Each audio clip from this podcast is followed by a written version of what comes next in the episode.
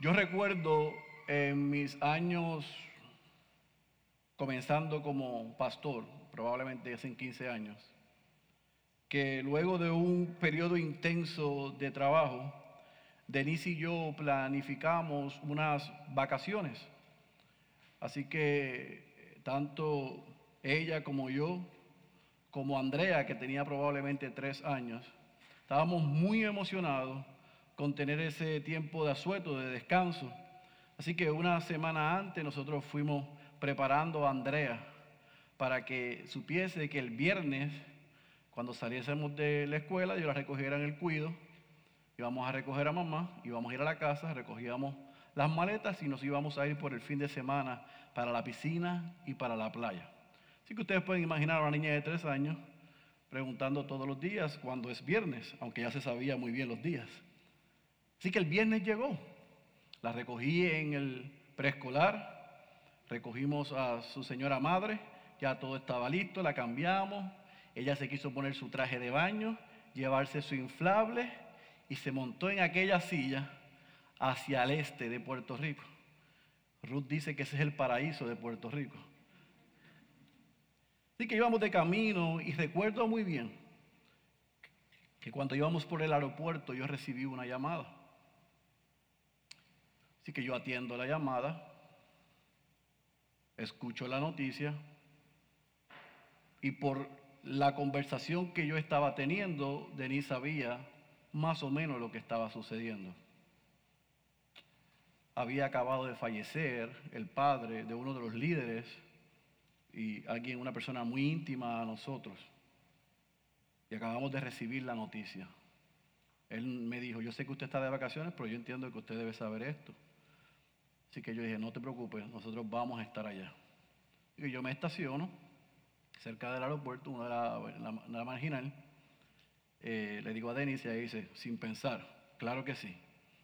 Pero no olviden que tengo una niña de tres años, en traje de baño, con su flory en la mano. Así que yo me viro atrás y le digo, mamá, desafortunadamente acaba de fallecer el papá de fulano de tal, papá y mamá tienen que regresar.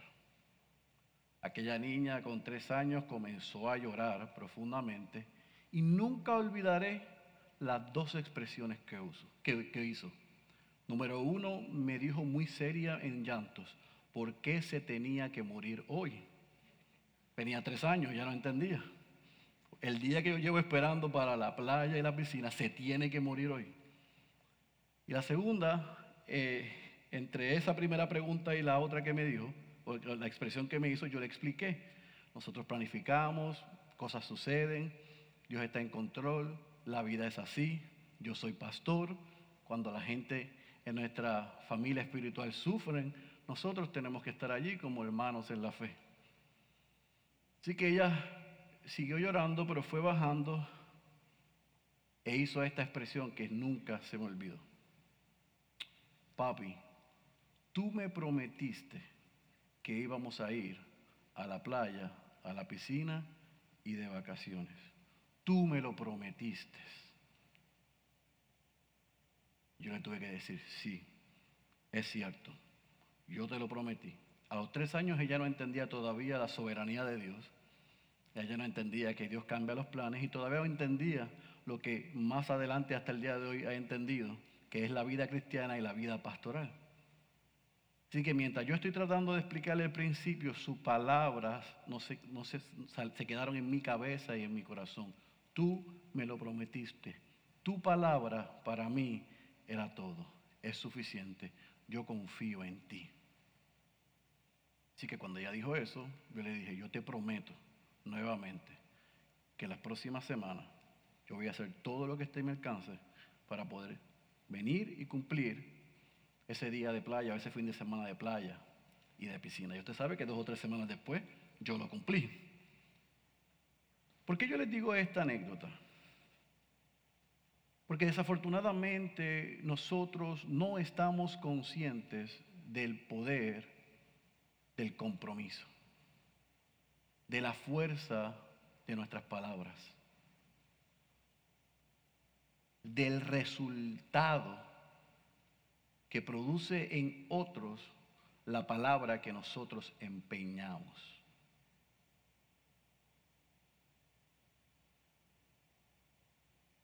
Jesús no está ajeno de esa verdad. Y en la continuación de esta tercera sección en el Sermón del Monte, Él amplía, explica y aclara el tema del juramento. ¿Se puede jurar? ¿No se puede jurar? ¿Qué es el juramento? ¿Y por qué los hombres juran?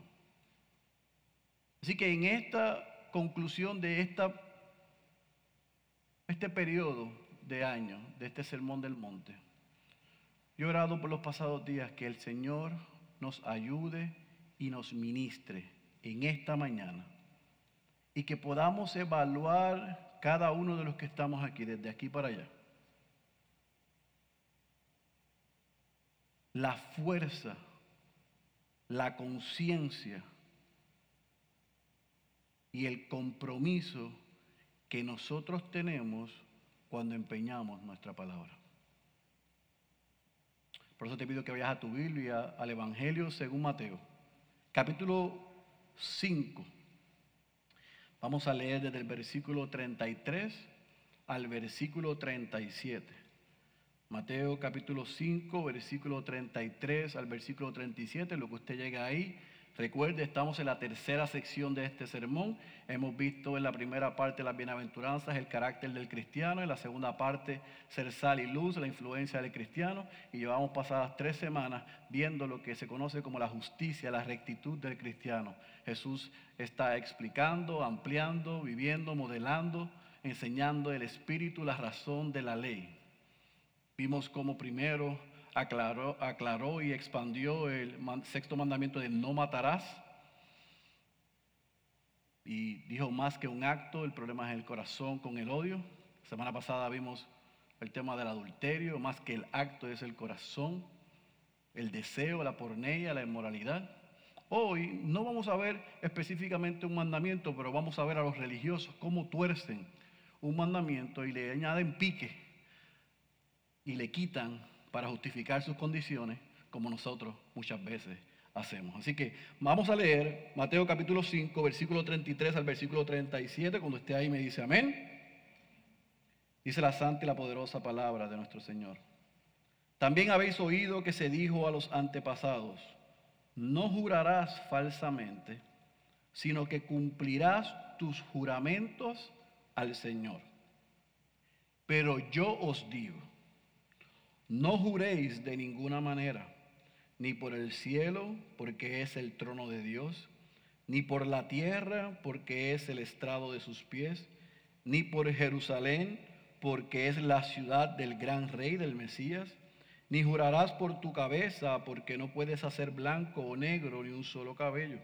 Antes bien, sea vuestro hablar sí, sí o no, no. Y lo que es más de esto, procede del mal. Oremos. Padre,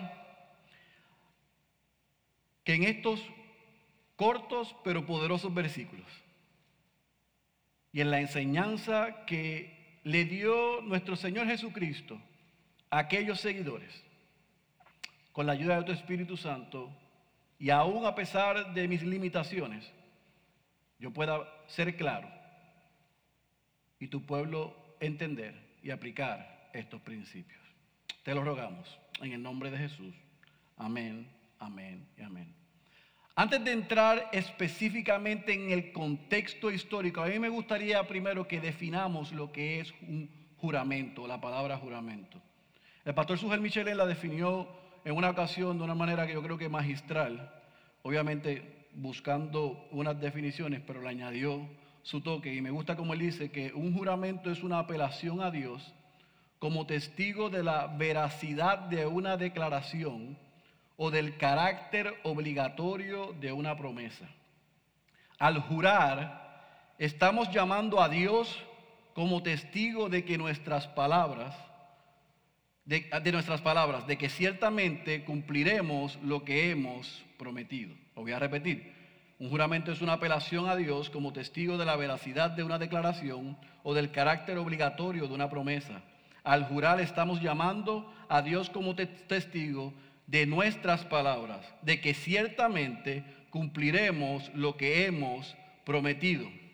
Dicho esto, Jesús en el versículo 33 no está citando literalmente lo que decía el tercer mandamiento. No quiero que vayas allá, pero en Éxodo capítulo 20, versículo 7, el tercer mandamiento decía o dice, no tomarás el nombre del Señor tu Dios en vano, porque el Señor no tendrá por inocente al que tome su nombre en vano.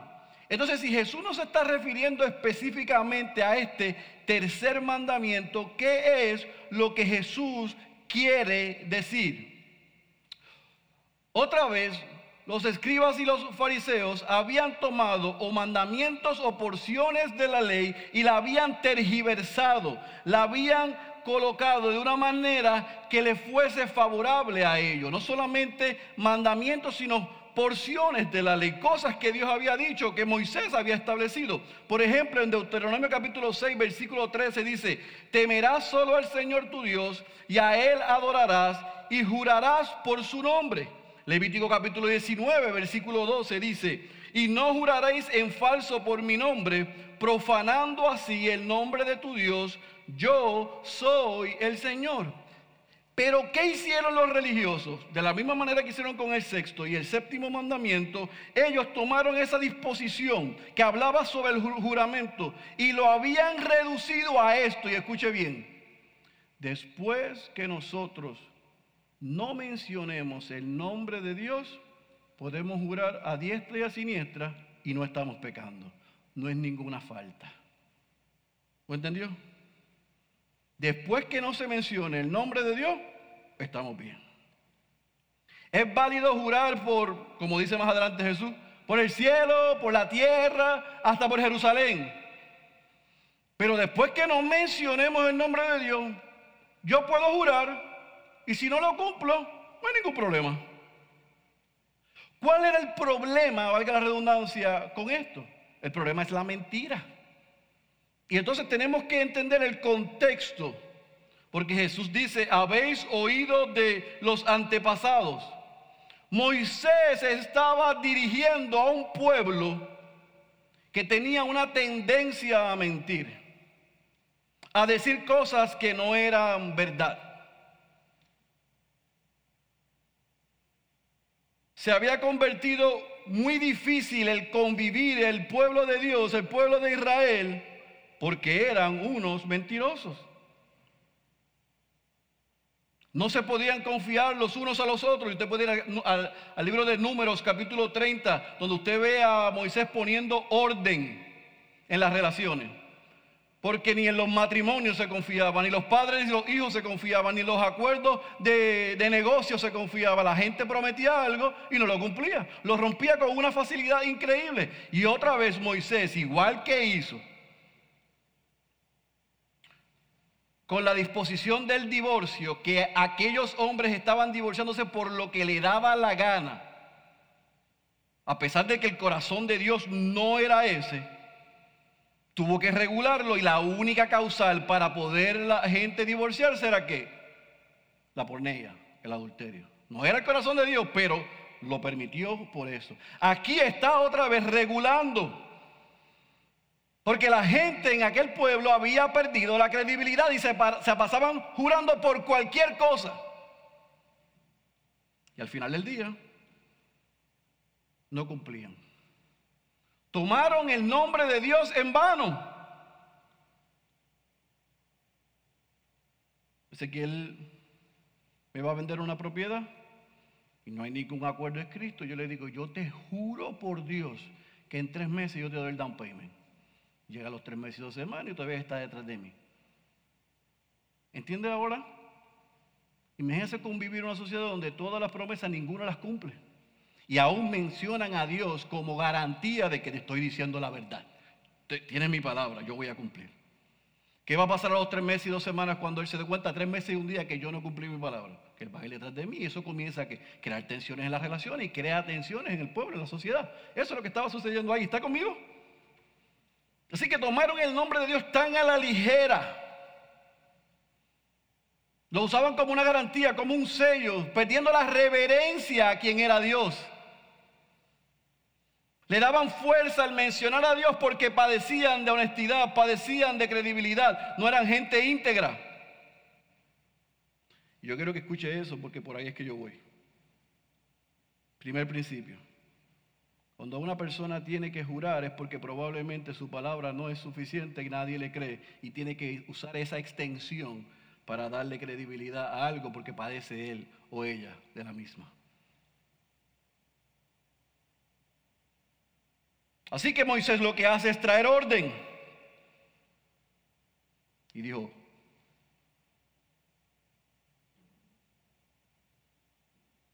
las cosas se hacen así, se acuerdan así, se juran así y no se usa el nombre de Dios en vano. Ese era el contexto de lo que estaba sucediendo. Ellos eran el pueblo de Dios y debían vivir como tal. Levíticos capítulo 11, versículo 44, Dios dice, porque yo soy el Señor vuestro Dios, por tanto, consagraos y sed santos, porque yo soy santo. Es un Dios que sabe todas las cosas, que ve todas las cosas, y ellos como su pueblo debían vivir vidas santas, separadas para Dios. Debían ser íntegros, debían ser honestos, debían eh, eh, cumplir sus compromisos y debían reverenciar a Dios, no debían usar su nombre en vano. Pero mire lo que dice John Stott. Si el divorcio se debe a la dureza del corazón humano, el juramento se debe a la falta de veracidad humana. La ley permitía a ambos, tanto el divorcio como el juramento. Ninguno era ordenado por ella ni debiera ser necesario, pero por la dureza del corazón del hombre y sus actitudes se tuvo que regular. Así que con eso claro, mire lo que hace Jesús desde el versículo 34 al versículo 37. Él clarifica la intención de la ley.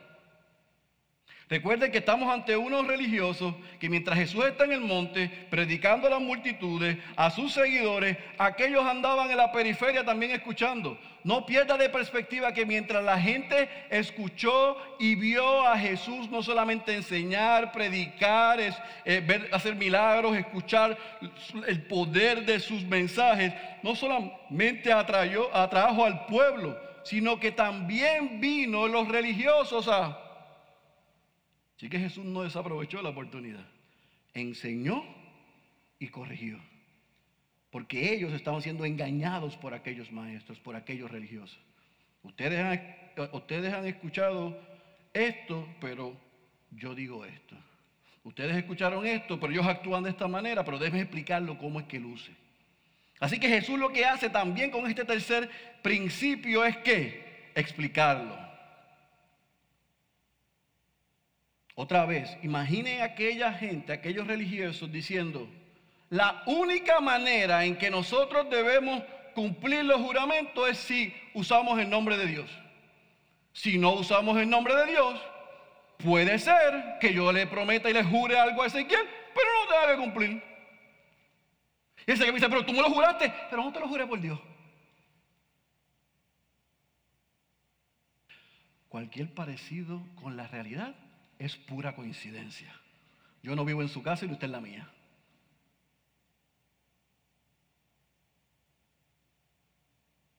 En otras palabras, si ellos cometían perjurio, si ellos juraban, empeñaban su palabra y no la cumplían, para ellos no era nada grave. No había pena. No tenían que pagar. No era pecaminoso. Por eso es que vemos a Jesús en este versículo 34 diciendo, no se jure en ninguna manera. Y es importante el contexto, porque algunos han utilizado esta porción en el Sermón del Monte, lo que dice el hermano de Jesús Santiago más adelante, para decir que no se puede jurar. Pero nosotros tenemos en el Antiguo Testamento a Dios jurando. a Moisés jurando, a profetas jurando. En el Nuevo Testamento en Tesalonicenses vemos a Pablo jurando, aún por Dios, y era permitido para, como dice la definición, dar una garantía de que tenemos a Dios de testigo de que el compromiso que estamos haciendo se va a cumplir. Lo que pasa es que otra vez se diluyó. Así que no es que está diciendo, no sé, no podemos usar el versículo 34 aislado del resto de la Biblia porque entonces vamos a decir cosas que no son correctas. Jesús lo que está aclarándole aquí es, déjeme corregirlo, déjeme explicarle, déjeme recopilar el orden.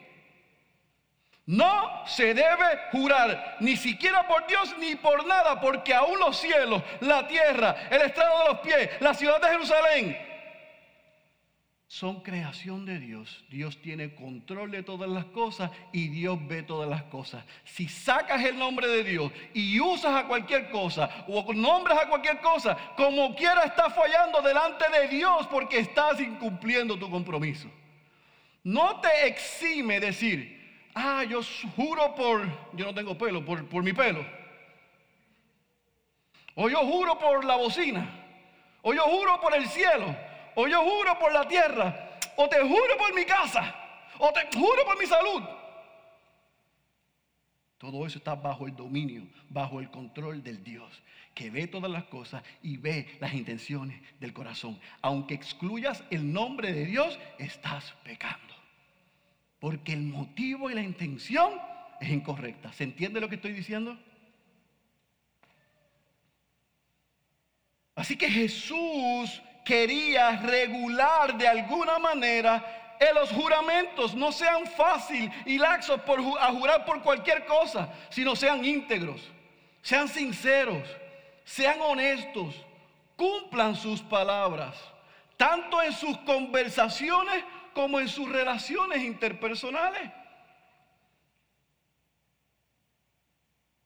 Jesús está diciéndole a aquellos, no juren como los fariseos. En síntesis, no juren como esta gente. No actúen como esta gente. No vivan como esta gente. Que son falta de integridad, falta de honestidad y falta de compromiso. No son gente incólume, no son gente de una pieza, no son gente de palabra. Tienen que darle, tienen que llamar a la creación para darle validez a sus palabras. Es interesante porque en el versículo 37, vaya conmigo allá un momento, Jesús dice, antes bien, en otras palabras, en vez de hacer esto, que su sí sea sí y que su no sea no.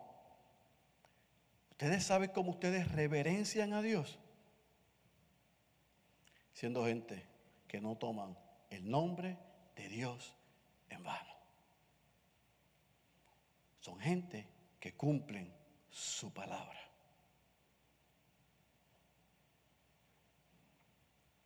Es interesante, yo no sé si le pasa a usted, pero a mí me llama mucho la atención que estos primeros dos mandamientos que vimos en los mensajes anteriores, el no, el no matarás y el no cometerás adulterio, la gente podía prestarle atención y aún de hoy darle atención a esos dos mandamientos y estudiarlos, aprenderlos y aplicarlos. Pero cuando la gente dice Jesús y el juramento como un título, dice, pero ¿en qué se relaciona eso con nosotros? Y ahí es que me encanta a mí lo que hace Jesús en el Sermón del Monte. Y es que Él amplía y Él explica el corazón y la intención de Dios para dejar y establecer los principios que regulan las relaciones de los creyentes. No solamente con los creyentes, sino con otros. Porque usted sabe lo que es lo más triste del mundo escuchar a no creyentes hablar de creyentes, ese tipo es un embustero. O esa mujer es una mujer que no tiene honestidad, que no es íntegra.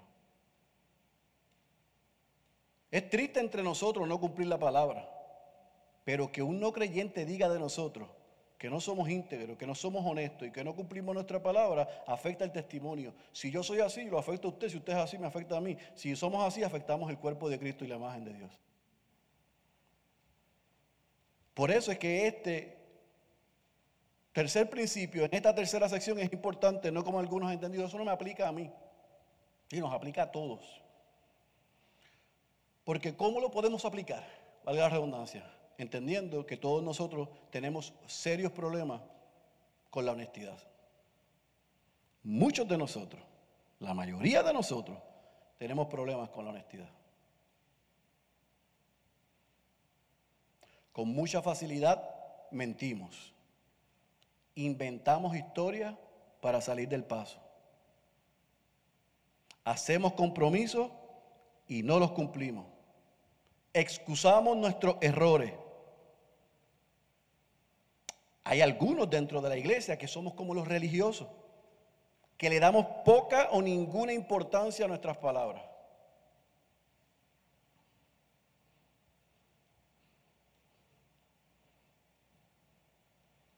La responsabilidad, la integridad, la sinceridad, la honestidad y el compromiso, de eso carecemos. Yo he hecho eventos en iglesias, en diferentes lugares, en diferentes países, y he tenido que bregar con gente que no son creyentes, que me prestan salones, que me prestan equipos, que hacemos negocios para hacer un evento cristiano, y me dice, ah, el evento cristiano, ¿a qué hora empieza? A las 10, ah, no te preocupes, porque los cristianos siempre llegan tarde, como a las 10 y 45 empezamos.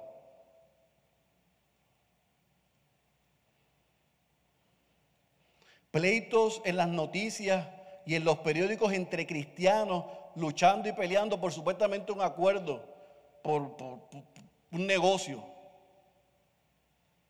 Y como no cumplieron, terminamos en el tribunal haciendo el ridículo y desprestigiando el testimonio de la iglesia.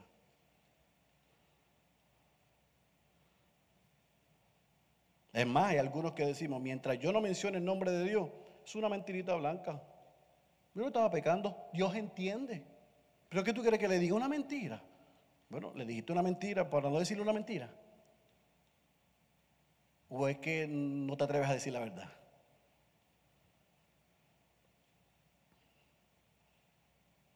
Mi querido hermano, no yo. Cristo dice en el versículo 37, en la parte baja, que esto procede del mal. Es pecado.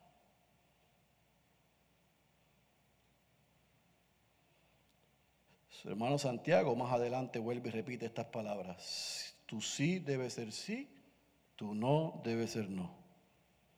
En otras palabras, ese lenguaje de déjame ver, quizá yo te aseguro más adelante, no te puedo prometer nada, tiene que salir del vocabulario de todos nosotros, porque hemos comprado un vocabulario para comprar tiempo y para no comprometernos y para no ser íntegros. Y yo le dije al principio que este mensaje es de aquí para allá. Yo no estoy tirando bombas de aquí, estoy hablando que todos estamos incluidos, porque yo leer esto, yo estudiar esto, yo tengo que aceptar que muchas veces para salir del paso y justificarme, yo también zumbo una de esas. Pastor, ¿usted puede estar el viernes a las 5? Déjame ver.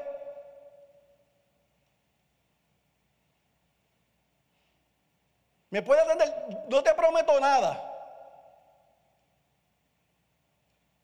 Ahora suena rueda bichuela.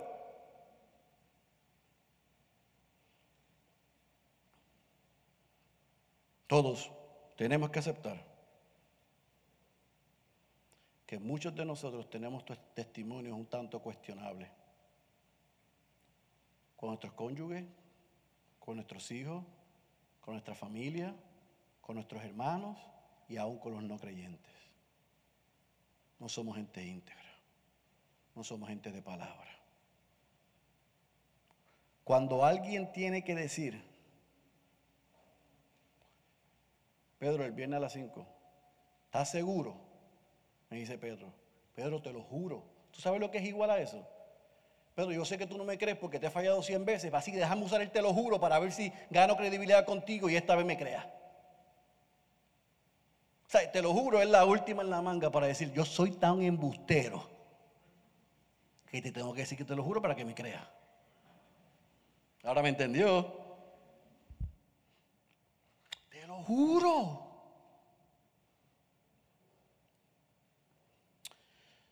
Yo quiero que usted entienda este principio. Nuestra boca refleja lo que hay en nuestro corazón. Oye, pero qué principio más profundo, pastor. No, no lo dije yo, lo dijo Jesús. Vaya conmigo a Mateo capítulo 12. Yo no soy tan inteligente. Vamos a ver del versículo 34 al versículo 37.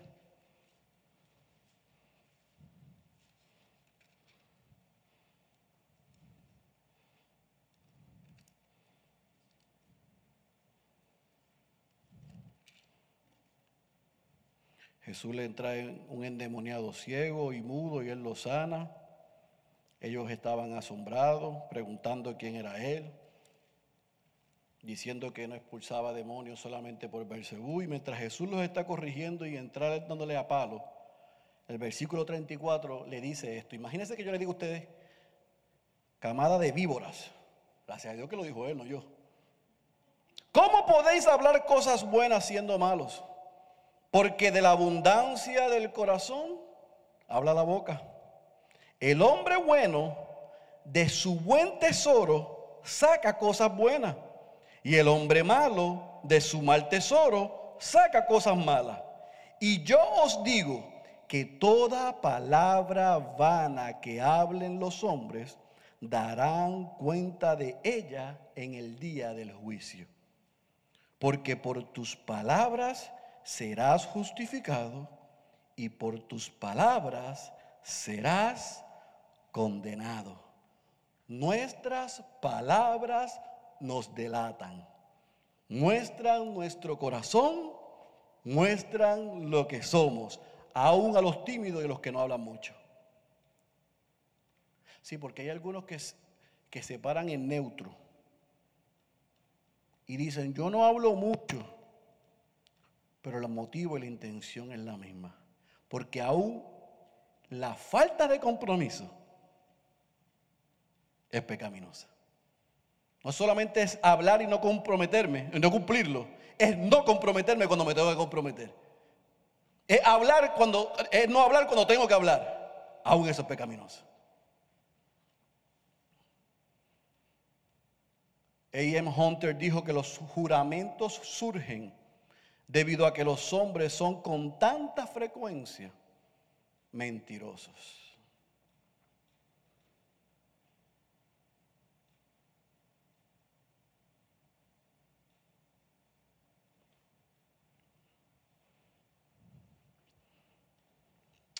Al igual que la semana pasada, yo quiero hacer un llamado a los padres. y como dijo el pastor ahorita, Héctor, y a los futuros padres.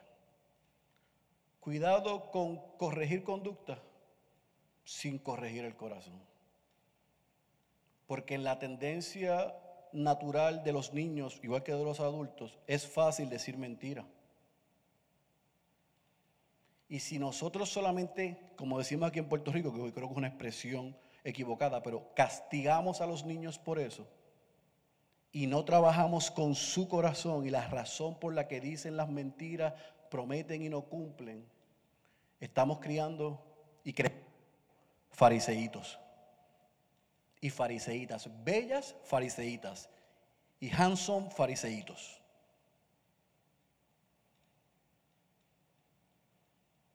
El problema es el corazón. Juramos porque perdemos la credibilidad y no tenemos credibilidad porque es más fácil prometer y no cumplir. Pero Jesús dice que seremos juzgados por lo que decimos. Debemos estar todos conscientes de eso. Debemos llegar al punto en que como la familia de la fe, como cristianos, podamos ser gente íntegra que no es necesario jurar.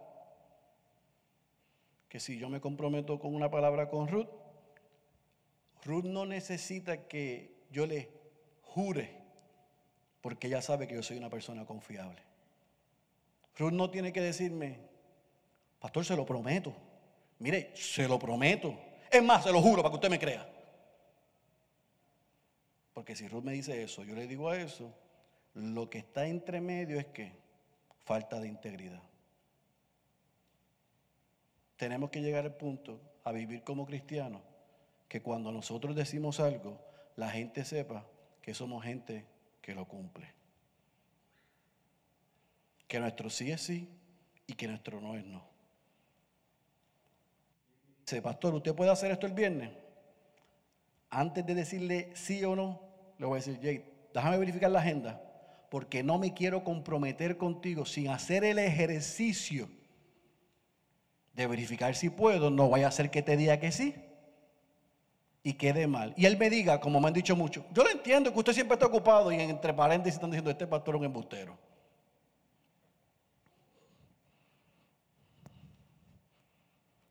Así que todos cogíamos de esa pata. Y yo espero que el Señor nos ayude en esta mañana a reconocer que uno de los mejores o una de las mejores formas de nosotros dar testimonio de que andamos en la verdad es que decimos la verdad.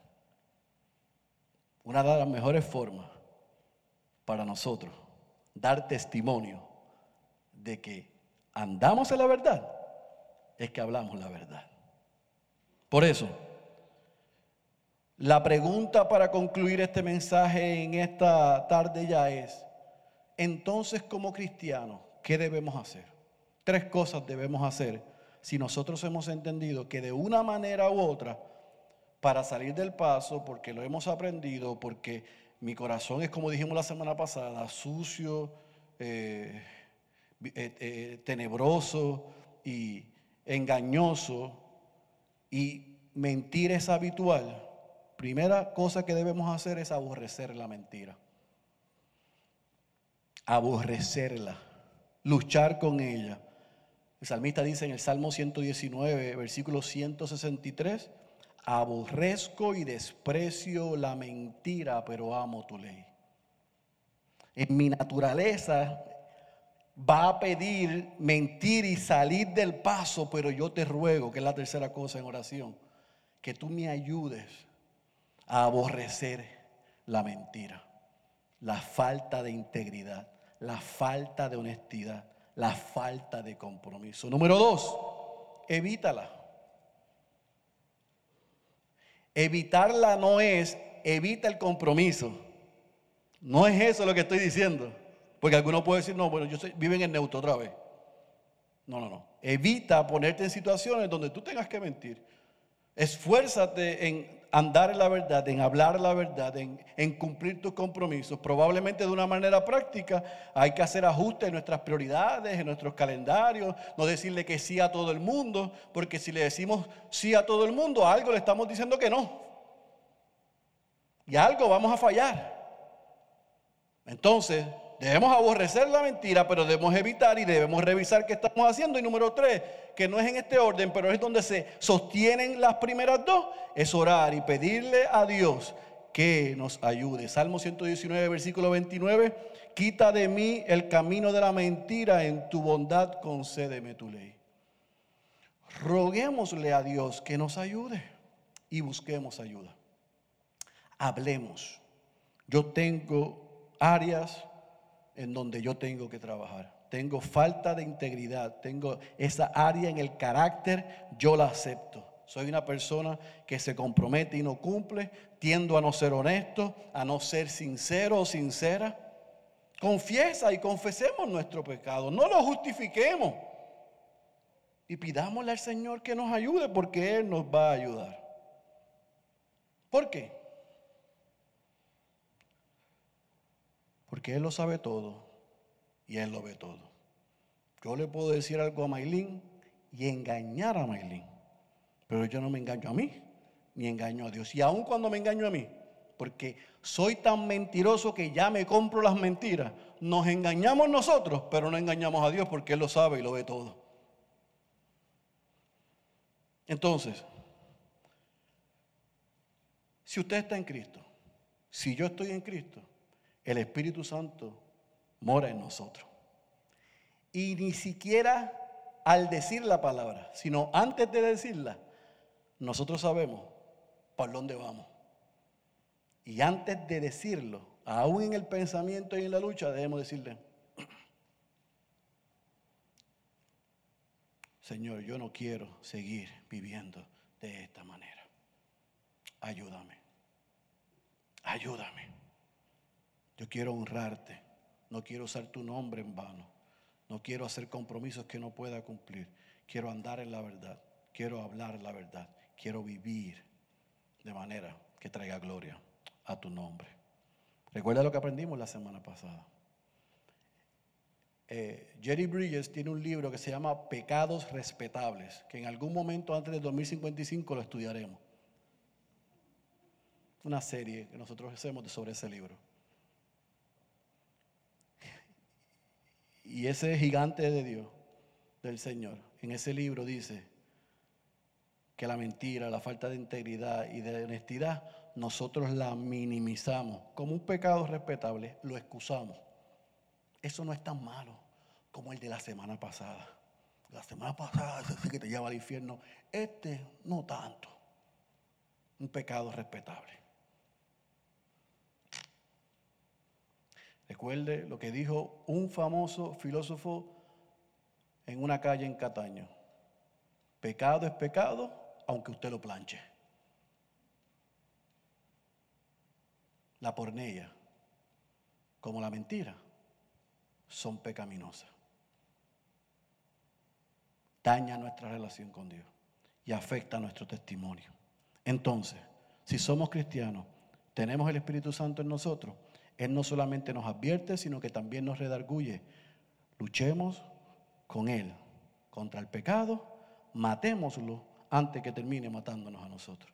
Pero si no eres cristiano, el rey de las tinieblas te tiene cegado. Mentir, prometer y no cumplir es tu parte de tu diario vivir. Aun cuando pienses que eres la persona más íntegra. Y no yo. Jesús dice que los que vivan así van a enfrentar juicio. Pero si tú estás aquí en esta mañana y has vivido de espaldas a Dios y adoras al rey de este mundo y eres una persona que con facilidad mientes, no cumples tus promesas, usas el nombre de Dios en vano, la mala noticia es que la ira de Dios está sobre ti. La buena noticia es que si te arrepientes de tus pecados, confiesas a Jesucristo como Señor y Salvador, Él no solamente te perdona, te une a su familia, puedes cantar y vivir que mi vida es Cristo y el Espíritu Santo va a morar en ti para que, como nosotros, en este lado, luchemos contra ese tipo de pecado. Porque Él venció a los que estamos en Él. Y si tú respondes hoy, se nos ha prometido que también venceremos. El que tenga oídos para oír, yo ruego que haya escuchado la voz de Dios y que salga por esas puertas decidido y decidida a vivir en integridad. Oremos. Padre, gracias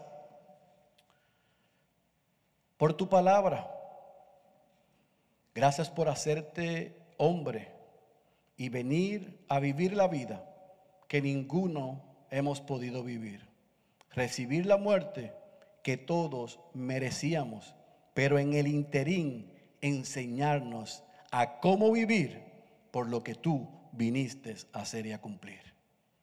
Si estamos en Cristo, tu espíritu mora en nosotros y nos capacita, nos señala, nos informa, nos corrige y aun cuando pecamos nos redarguye y tenemos la garantía que aún si hoy podemos reconocer en medio de esta palabra predicada que tenemos problemas en esta área, tú has prometido que podemos venir confiadamente al trono de la gracia y hallaremos perdón y misericordia. Y es por eso que como tus hijos y tus hijas te pedimos perdón por ser creyentes que todavía luchamos con la integridad con la honestidad y somos faltos de compromiso. Perdónanos.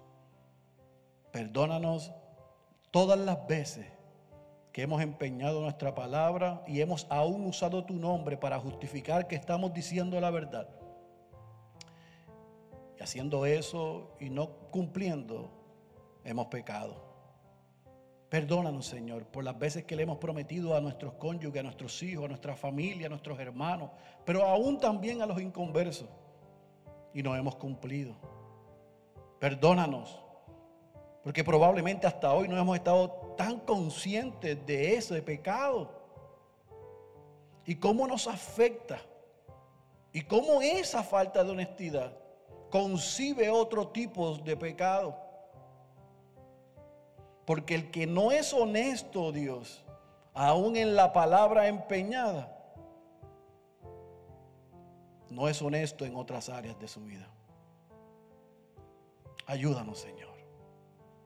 Ayúdanos a que, a pesar de mí, tú con claridad nos hayas mostrado la condición de nuestro corazón.